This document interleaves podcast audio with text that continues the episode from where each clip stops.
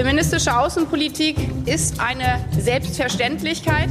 Wer regiert Deutschland? Mit der Waffe an der Schläfe lässt sich nicht verhandeln. Machtwechsel. Wir sind ja nicht in die Regierung eingetreten, um beliebt zu werden. Sie verlieren mittlerweile, Herr Bundeskanzler, den Bezug zur Realität in unserem Land. Machtwechsel. Mit Dagmar Rosenfeld und Robin Alexander.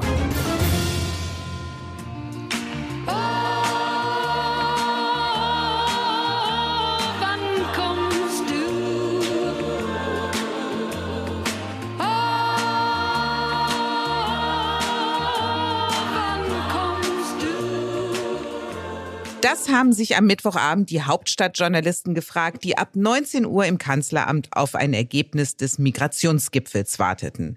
Was Olaf Scholz dann um kurz nach 21.30 Uhr verkündete, war dann vor allem das, was nicht kommt. Eine Neuaufstellung der Finanzierung der Flüchtlingspolitik. Die Länder wollen ein atmendes System mit Einzelfallpauschalen. Darüber aber wird erst in den kommenden Monaten gesprochen werden und eine Entscheidung ist dann auf einem Bund-Länder-Treffen im November vorgesehen über die grundsätzliche Ausrichtung der Migrationspolitik der Regierung Scholz, bei der Worte wie Grenzkontrollen, Zäune und Rückführung fallen, sprechen Robin und ich in dieser Folge von Machtwechsel. Darüber, wen die Ampel vom Kommen abhalten will, wer bleiben darf und wer gehen soll.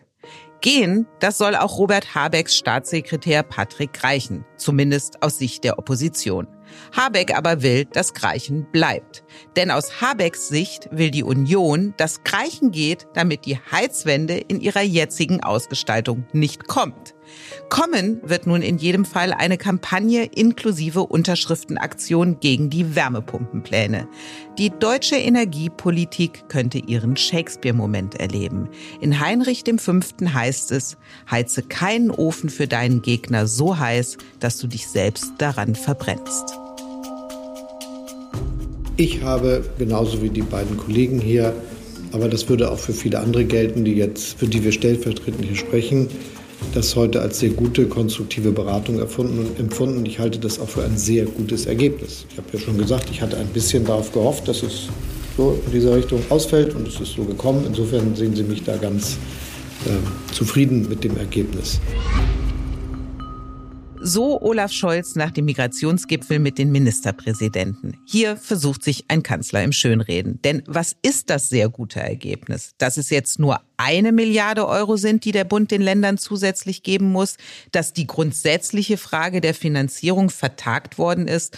Robin, nach all diesen Auseinandersetzungen im Vorfeld des Gipfels, der Bund mag noch mal davongekommen sein, aber wirklich gelöst ist doch nichts. Nee, wirklich gelöst ist nichts, aber trotzdem glaube ich, dass Scholz da wirklich etwas erreicht hat, was es vorher nicht gab. Weil vorher war es sozusagen gelebte Staatspraxis, dass bei jedem Bund-Länder-Treffen zu den Flüchtlingen der Bund immer ein Stück weiter in die Finanzierung einsteigt. Das ist ein Trend, der im Jahr 2014 begonnen hat und dann hatte man ja diese wahnsinnig hohen Zahlen und damals war der Flaschenhals der Bearbeitung in einer Bundesbehörde, nämlich dem legendären BAMF. Und damit konnte man rechtfertigen, der Bund kriegt's nicht gebacken, also muss der Bund den Ländern und den Kommunen sozusagen helfen. Und das ist über die Jahre immer so weitergegangen. Also die Länder haben sich da immer ein Stück weiter aus dem Kuchenstücke geschnitten, hatten natürlich auch höhere Ausgaben. Und Scholz wollte diese Praxis beenden. Und das hat er, Stand heute, auch geschafft, weil diese Milliarde, die der Bund jetzt rausrückt, ist halt eine Einmalzahlung und eben keine strukturelle Verschiebung innerhalb der Staatsfinanzierung. Aber die Debatte wird doch weitergehen. Und auch wenn es erst im November sein wird, wenn man dann wieder zusammenkommt, die Länder werden doch von ihren Forderungen nicht abrücken. Und ist es dann wieder ein oder zwei Milliarden, die der Bund dazu schießt? Das ist doch auch keine Lösung. Ja, das Ganze ist kleinteilig und technisch, aber trotzdem interessant, weil das ist tatsächlich ein Bruch mit der Politik Angela Merkels. Angela Merkel hat immer wieder Konflikte in dieser Flüchtlings- und Migrationspolitik mit Geld übertüncht. Und sie konnte das, weil sie das halt in einer Zeit gemacht hat, wo wir Rekordeinnahmen haben. Der Bundeshaushalt wurde größer und größer. Irgendwann kam Corona, dann galt die Schuldenbremse nicht mehr.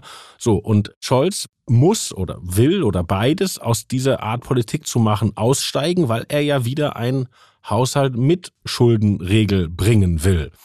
Und ein Teil davon ist halt, dass es diesmal für die Länder eine Einmalzahlung gab und keine weitere strukturelle Verschiebung zu Lasten des Bundes. Weil das Geld auch einfach nicht mehr da ist. Also die Staatsfinanzen sind nicht mehr so rosig, wie sie 15 Jahre lang waren. Und die Ampel hat ja schon selbst ein Riesenproblem. Ich meine, haben wir ja in diesem Podcast besprochen. Die haben es nicht geschafft, Haushaltseckwerte vorzulegen. Also der Ampelinterne Verteilungskampf kommt erst noch. Und wenn man jetzt mal über den Daumen rechnet, müssen die aus dem, was die sich alle so vorstellen, zum Ausgeben 20 Milliarden rausschneiden. So, nach der gestrigen Entscheidung sind es 21. Aber wenn man jetzt die Milliarde verewigt hätte, wäre es noch mehr gewesen. Du hast gesagt, jetzt ist weniger Geld in der Staatskasse, als es noch zu Zeiten Merkels war, aber es kommen wieder mehr Asylsuchende, mehr Flüchtlinge nach Deutschland. Dem muss die Regierung doch auch gerecht werden. Die große Menge, die mehr gekommen ist, sind ja die Kriegsflüchtlinge aus der Ukraine. Eine Million Leute. Und da hat der Bund gesagt, die nehmen wir gar nicht erst in dieses Asylverfahren, die laufen sozusagen gleich durch der Fachterminus ist Rechtskreiswechsel. Ja, also die bekommen keine Leistung nach dem Asylbewerberleistungsgesetz, sondern die bekommen das ganz normale Bürgergeld, wenn sie keinen Job finden. So, und das und die Beteiligung an den Kosten der Unterbringung der Ukrainer, was der Bund mit 75 Prozent bezahlt, ergibt zusammen, dass der Bund bei den eine Million Ukrainer sowieso 90 Prozent zahlt. Ja, da hat man jetzt noch nicht die Schulen drin und anderes, aber das ist so ein Wert, mit dem man rechnen kann. Also auf die wirklich substanzielle, riesige Fluchtbewegung, nämlich russischer Angriff, ukrainische Flucht nach Deutschland, da war der Bund schon mega großzügig. Was die Grundsatzfrage der Finanzierung angeht, lieber Robin, da klingst du ein bisschen so wie Christian Lindner oder Christian Lindner klingt wie du. Das kannst du dir jetzt überlegen. Und lass uns mal hören, Wer was könnte Christian das besser Lindner, beurteilen als du, liebe Dagmar? Ich bin da Expertin, das kannst du mir glauben. Und lass uns mal hören, was Christian Lindner im Heute-Journal gesagt hat. Wir können nicht immer versuchen, das Problem, die Herausforderung mit Geld zu lösen. Wir müssen an die Quelle des Problems und das bedeutet, irreguläre Migration nach Deutschland muss reduziert werden. Und tatsächlich ging es ja dann auf dem Migrationsgipfel auch um die Ausweitung stationärer Grenzkontrollen, die Erweiterung sicherer Herkunftsländer und auch eine Verlängerung des sogenannten Ausreisegewahrsams. Scholz setzt, um es mal zurückhaltend zu formulieren, du würdest es wahrscheinlich deutlicher formulieren, lieber Robin, andere Akzente in der Flüchtlingspolitik, als seine Vorgängerin Angela Merkel es getan hat. Ja, es ist eine deutliche Verschiebung in der Rhetorik. Und Merkel hat ja immer sich in der Position inszeniert, ich halte die Grenzen offen, ich wehre mich gegen Angriffe auf das Asylrecht, ich bin sozusagen die, die die offene Politik verteidigt gegen die CSU oder wen auch immer. Und diese Rhetorik pflegt Scholz nicht. Also er spricht offen von illegale Migration begrenzen. Wir erinnern uns, es gab mal einen ganzen CDU-Parteitag, wo Merkel sich mit Klauen und Zähnen dagegen gewehrt hat, dieses Wort begrenzen zu verwenden.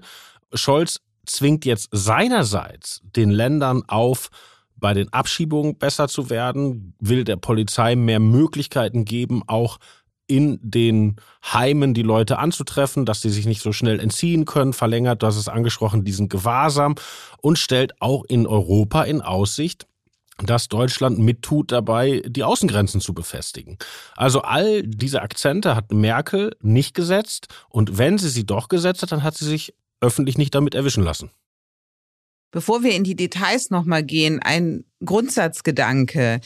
Ich finde auffällig, dass es vielleicht gerade eine Regierung aus SPD und Grünen mit ein bisschen FDP dabei braucht, um eine härtere Migrationspolitik auch tatsächlich umzusetzen. Das klingt erstmal widersprüchlich, aber wenn man sich daran erinnert, Rot-Grün waren diejenigen, die den ersten bewaffneten Einsatz der Bundeswehr möglich gemacht haben in der Nachkriegsgeschichte. Also konträr zu dem Pazifismus, für den beide Parteien standen. Es war ein SPD-Kanzler, der mit grüner Beteiligung harte Arbeitsmarktreformen mit den Harzgesetzen umgesetzt hat.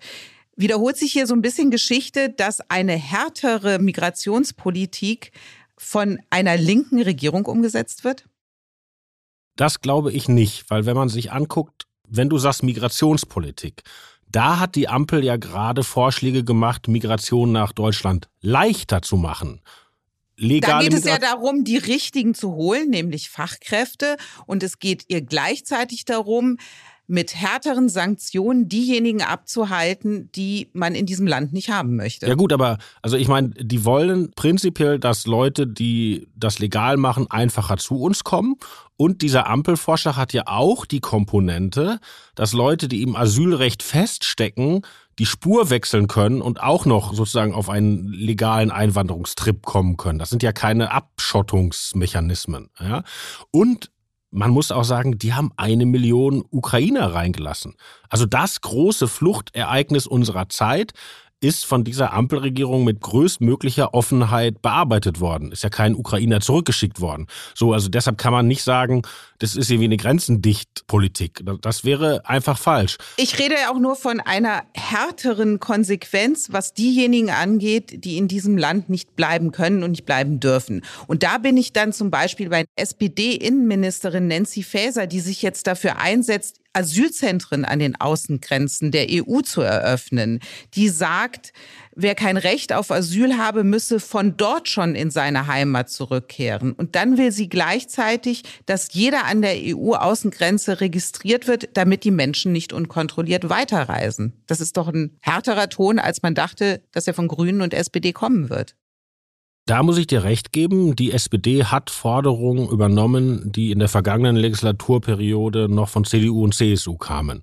Also das mit der Registrierung, da war die SPD auch vorher dabei, dass man anstrebte, die, alle werden an der Grenze registriert. Neu ist tatsächlich, was du angesprochen hast, dass Faeser sagt, Asylverfahren an den Außengrenzen. Das war eine Forderung, die, als sie Seehofer erhob, noch skandalisiert wurde. Und du hast auch recht, bei den sicheren Herkunftsländern, die sind in der vergangenen Legislaturperiode an der SPD gescheitert. Also eine Ausweitung der sicheren Herkunftsländer. Genau. Wobei, auch da finde ich, kann man fair sagen, dass sich vielleicht die Lage auch geändert hat, weil wir jetzt Moldau und Georgien, das sind die beiden, um die es geht, die sind ja auf dem Weg sogar in die EU. Also die EU hat denen im Angesichts der russischen Bedrohung einen Beitrittsprozess in Aussicht gestellt. Und dann kann man ja nicht weiter an der Vorstellung festhalten, da gäbe es staatliche Verfolgung. Also das finde ich logisch. Und die Maghreb-Länder, also Tunesien und zwei Nachbarländer, die auch in dem sicheren Herkunftsländergesetz der Großen Koalition, das die SPD verhindert hat, drin standen, die sind jetzt nicht da drin, weil sich da die Lage tatsächlich menschenrechtlich hart verschlechtert hat. Trotzdem, das wird noch für die Grünen eine harte Nuss, weil die Grünen wollten eigentlich ganz runter von dem Konzept der sicheren Herkunftsländer. Also gar nicht mehr damit arbeiten. Das bedeutet ja nur, dass Flüchtlinge, die aus Ländern mit einer ganz niedrigen Anerkennungsquote kommen, keine zweite Runde im Verfahren haben, ja? So. Und die Grünen wollten da ganz von runter. Und da bin ich gespannt, wie Scholz denen das beibringen will, dass die jetzt das sogar ausweiten müssen. Aber ich habe einen Verdacht, weil der Begriff sichere Herkunftsländer in dem Papier erstaunlicherweise nicht auftaucht. Und deshalb denke ich, wird man da den Grünen etwas semantische Salbe auf die Wunde schmieren.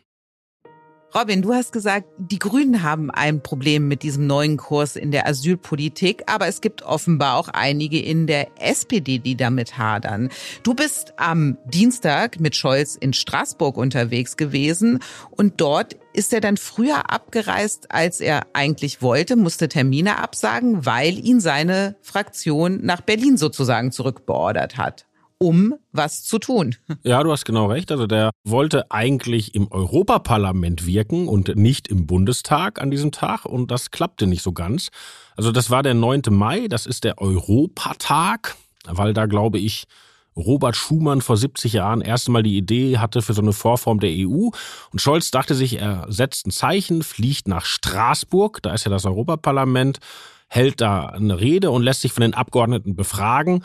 Klammer auf, das hatten die Abgeordneten sich immer schon von Merkel gewünscht und von ihr nie gekriegt, also wollte da so ein Zeichen setzen, dass er ein toller Europäer ist und hatte eigentlich geplant, anschließend noch eine Reihe Gespräche zu führen mit Abgeordneten von Liberalen, Grünen und Sozialdemokraten aus diesen europäischen Fraktionen, also so eine Art Ausweitung der Ampel auf die europäische Ebene und wollte auch die Korrespondenten aller möglichen Zeitungen in einem Hintergrundgespräch über seine Politik aufklären, was ja auch ein guter Schachzug gewesen wäre, weil die Europapolitik der Ampel wirft ja einige Fragen gerade auf, um das nur anzudeuten.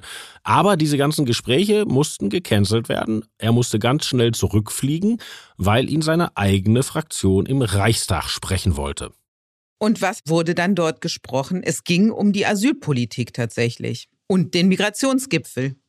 Es war eine Kombination. Wir haben uns auch über unsere Kollegin Ricarda Breiten haben wir kleinteilig recherchiert, worum es dann ging in der Fraktion. Und tatsächlich gab es einerseits harte Fragen zu dem ganzen Thematik Heizung Schrägstrich Habeck, aber eben auch zu Migration Asyl.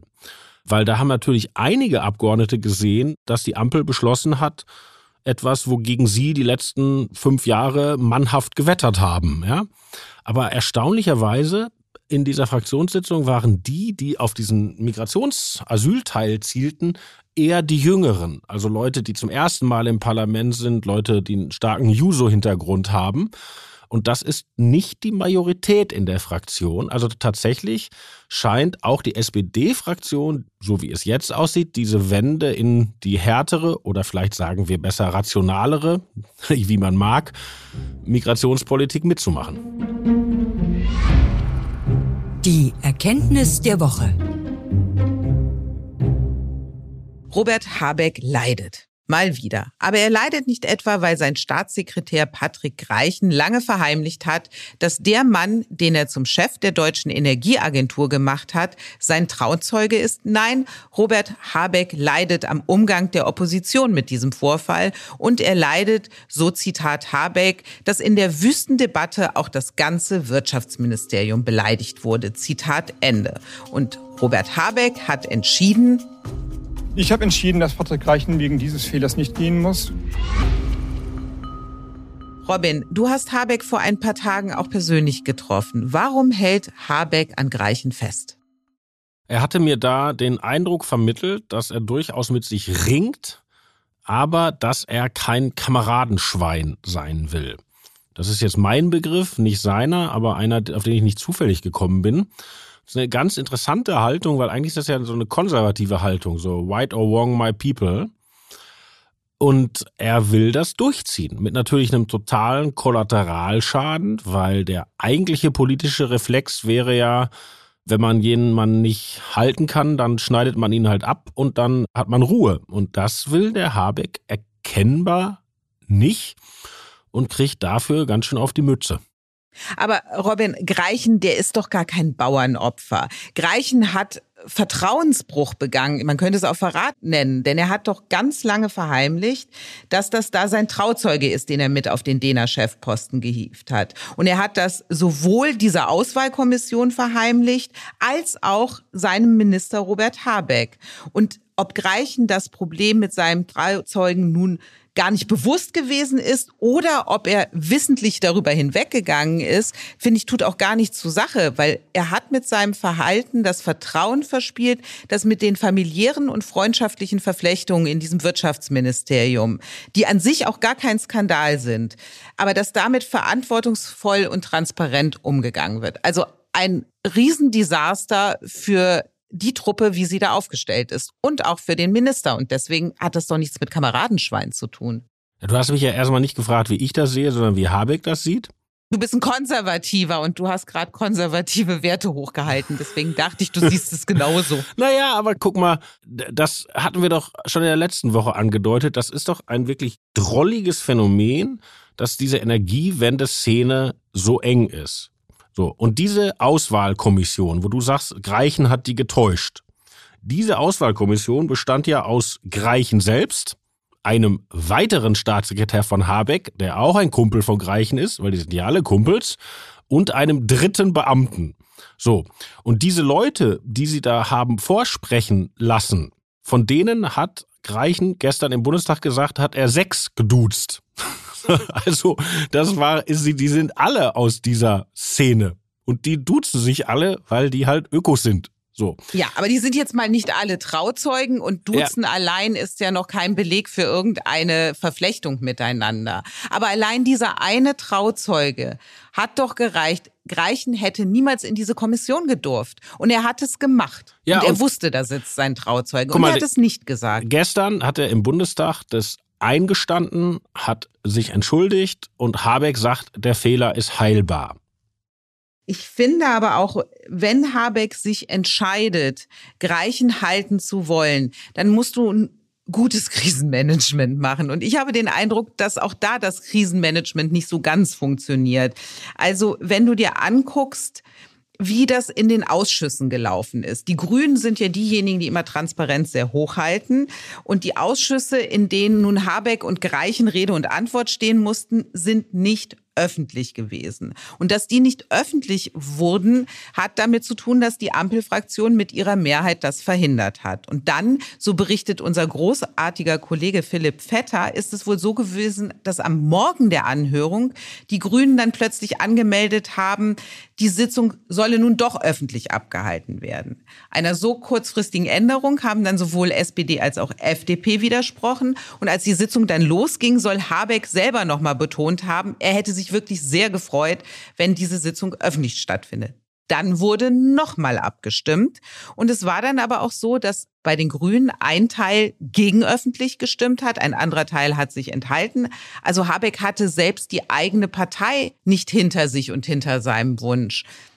Lassen die ihn da gerade fallen oder ist das zu groß gesagt? Das ist zu groß gesagt. Ich meine, das ist schon bemerkenswert, weil ich meine, die Grünen stimmen erst ab, keine Öffentlichkeit und dann geht Habeck in die Sitzung und sagt, ich hätte gerne Öffentlichkeit. Und die FDP stimmt auch für keine Öffentlichkeit und abends setzt sich Christian Dürr zu Maischberger und sagt, ich hätte mir das öffentlich gewünscht.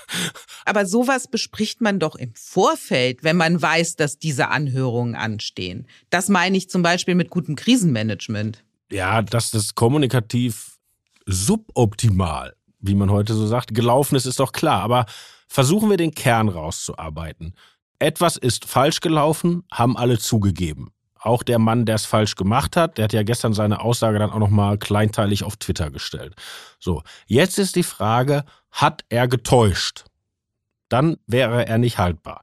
Wen hat er getäuscht? Den Habeck hat er schon mal nicht getäuscht, weil er hat ja nicht gesagt, das ist nicht mein Trauzeuge. Er hat es ihm nur zu spät gesagt. So, jetzt ist die Frage, hat er die anderen Mitglieder der Findungskommission getäuscht?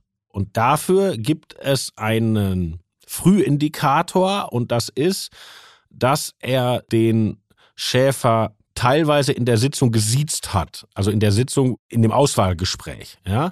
So, jetzt sagen aber andere, die da teilgenommen haben, er hat halt alle, die sich da vorgestellt haben oder die Mehrheit kennt er schon 20 Jahre und er hat immer eine Form gehabt, dass er sie mal mit sie angesprochen hat und dann mit du. Das ist die Sachlage. Aber Robin, du gehst jetzt auf dieses getäuscht.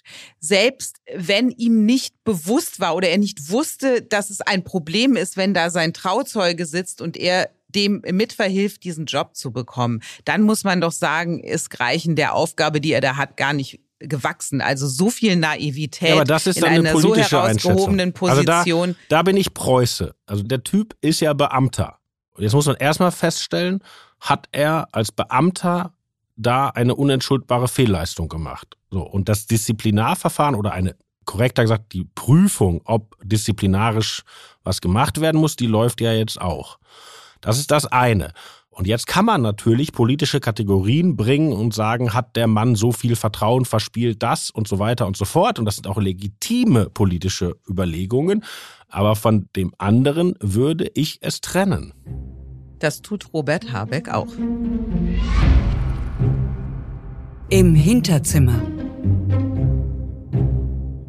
Was bei der Erkenntnis der Woche mit Habeck begonnen hat, geht im Hinterzimmer mit Habeck weiter. Und ich erlebe jetzt seit mehreren Wochen, dass mit einer Härte und fast Böswilligkeit, Unterstellungen, Beleidigungen, teilweise Lügen verbreitet werden, um ein Ziel durchzusetzen. Die Verhinderung der Dekarbonisierung des Klimaschutzes im Wärmebereich. Und da bin ich nicht bereit, Menschen zu opfern, um dieser Kampagne nachzugeben. Das hat Robert Habeck im Interview mit Ingo Zamperoni gesagt. Und tatsächlich startet am heutigen Donnerstag die CDU unter dem Hashtag Fairheizen eine Kampagne gegen Habecks Heizwende, eine Unterschriftenaktion inklusive. Der Impuls dazu soll aus der Hessen-CDU gekommen sein und in Hessen stehen demnächst Wahlen an. Und dort hat die CDU ja schon einmal mit einer Unterschriftenaktion Stimmung gemacht. Das war 1999. Der CDU-Kandidat hieß Roland Koch und er machte mobil gegen die doppelte Staatsbürgerschaft. Robin, eine Anti-Wärmepumpen-Kampagne. Hat die das Potenzial, der CDU zum Wahlsieg zu verhelfen? Naja, 1999 hat es auch geklappt. Das ist nur etwas es ist ein sehr spannendes, aber hochriskantes Spiel, weil wenn man sich erinnert, 98, 99, das war ja so der erste gesellschaftspolitische Aufschlag von Rot-Grün damals, neues Staatsbürgerschaftsrecht und ein Teil davon war halt doppelte Staatsbürgerschaft. Und dagegen setzte die CDU eine Kampagne, vor allen Dingen Roland Koch, damals Oppositionsführer im Hessischen Landtag, aber auch mitgetragen von der Bundes-CDU. Und die Kampagne lautete Ja zur Integration, Nein zur doppelten Staatsangehörigkeit. Und der zweite Teil des Satzes ist bei mehr Bürgern hängen geblieben als der erste Teil. Und es gab auch Leute, die sich damals an die Stände der CDU in den Fußgängerzonen verirrten und fragten, wo kann ich hier gegen die Ausländer unterschreiben? So. Jetzt muss man aufpassen, dass man nicht jede Kritik gleich unter Verdacht stellt. Ein Einspruch zu haben gegen dieses rot-grüne Staatsbürgerschaftsrecht war selbstverständlich legitim. Und wenn man mal guckt, was aus dieser doppelten Staatsbürgerschaft geworden ist, kann man sogar sagen, dass die CDU mit ihrer sachlichen Kritik, dass das nämlich Integration nicht zwingend fördert, durchaus recht behalten hat. Aber der Kollateralschaden ist natürlich mindestens potenziell hoch, weil du Angst haben musst, eine ganze Bevölkerungsgruppe zu vergrätzen. Und die CDU hat immer noch ein massives Problem mit Leuten mit Migrationshintergrund. Also die Leute, die arbeiten gehen, die Steuern zahlen, die freitags in die Moschee gehen und die nicht vom bedingungslosen Grundeinkommen träumen, sondern davon, dass es ihren Kindern durch Arbeit mal besser geht, die wären ja eigentlich wie gemalt für die CDU. Also die sind ja alle viel konservativer als die Bio-Deutschen aber wählen die CDU nur in Spuren. Das ist auch etwas, was damals hängen geblieben ist. Und wenn man jetzt diese Kampagne anguckt, Nein zu Habecks Heizungsplänen kann man machen, aber wenn daraus wird Nein zum Klimaschutz, dann glaube ich, hat die CDU ein Problem, weil der nächste Hitzesommer kommt bestimmt. Ein Problem haben offenbar auch CDU und CSU miteinander. Also sie sind sich einig, dass sie gegen die Heizpläne von Habeck und der Ampel sind, aber sie sind sich nicht einig, wie sie daraus gemeinsam eine Kampagne machen können. Ja, du hast recht. Die CDU hat am Donnerstagmorgen ihre Kampagne vorgestellt und eigentlich sollte die CSU dabei sein. Ist aber am Abend vorher ausgestiegen und stellt ihre jetzt am Montag vor in München. Die offizielle Begründung ist, erst beraten die Parteigremien. Diese Begründung kann man natürlich vergessen. Die wollen eine eigene Kampagne machen. So, und wenn man jetzt noch ein bisschen genauer hinguckt, laufen auch CDU-seitig schon zwei kleine andere Kampagnen, weil die CDU Sachsen und die CDU Thüringen haben schon ihre eigene Unterschriftenaktion gestartet. Und wenn man in die Inhalte guckt, sind die durchaus verschieden, weil Mario Chaya, der heute die Kampagne der Bundes-CDU vorgestellt hat, hat das sehr eingebettet in prinzipiell sind wir für Klimaschutz, prinzipiell sind wir auch dafür, dass fossile Energien aus dem Heizen der Gebäude zurückgedrängt werden. Und sein eigentlicher Punkt ist, wir wollen die Leute nicht zwingen, sondern es soll halt mehr gefördert werden. Wenn man aber anguckt auf der Seite der Sachsen-CDU, da steht der Satz, ich zitiere, für einen Teil der Kosten soll der Staat mit Geld einspringen. Das ist Augenwischerei. Am Ende zahlen so oder so die Bürger entweder direkt oder über ihre Steuern. Das ist also das Gegenteil von mehr staatlicher Förderung. Und wenn man auf der Seite der Thüringer CDU guckt, da steht da, über 20 Prozent der Thüringer heizen noch mit Öl. Ausrufezeichen. So, und das Verbot der Ölheizung, das hatte sogar schon die Große Koalition mal vereinbart. Also da scheinen die sich nicht einig zu sein ob sie jetzt mehr fördern wollen oder doch die Fossilen verteidigen wollen. Und wir hatten ja gerade schon rausgearbeitet, wie wichtig das ist bei so einer scharfen Kampagne, die in der Demokratie ihre Berechtigung hat und die auch wichtig ist, weil der Protest muss ja in der Mitte ausgehandelt werden und eben nicht an die Ränder gehen. Also das will ich nicht prinzipiell in Senkel stellen. Aber wenn man das macht, dann muss man wirklich bei der Feinsteuerung auf dem Kiviv sein. Und der Start dieser Kampagne war in der Feinsteuerung ausbaufähig. Wo wir schon über Kampagnen reden, lieber Robin, wir haben ja auch eine Kampagne in eigener Sache. Es geht um den Deutschen Podcastpreis. Dort können Sie beim Publikumsvoting für Machtwechsel abstimmen. Und wir würden uns wahnsinnig freuen, wenn Sie das tun. Es muss nicht gleich die Unterschrift sein, sondern ein Klick genügt da. Und es ist für eine gute Sache, wie Robin und ich finden. Und den Link finden Sie in den Show Notes und der Beschreibung zum Podcast. Und wie immer, lieber Robin, hast du an dieser Stelle das letzte Wort. Auf Wiederhören!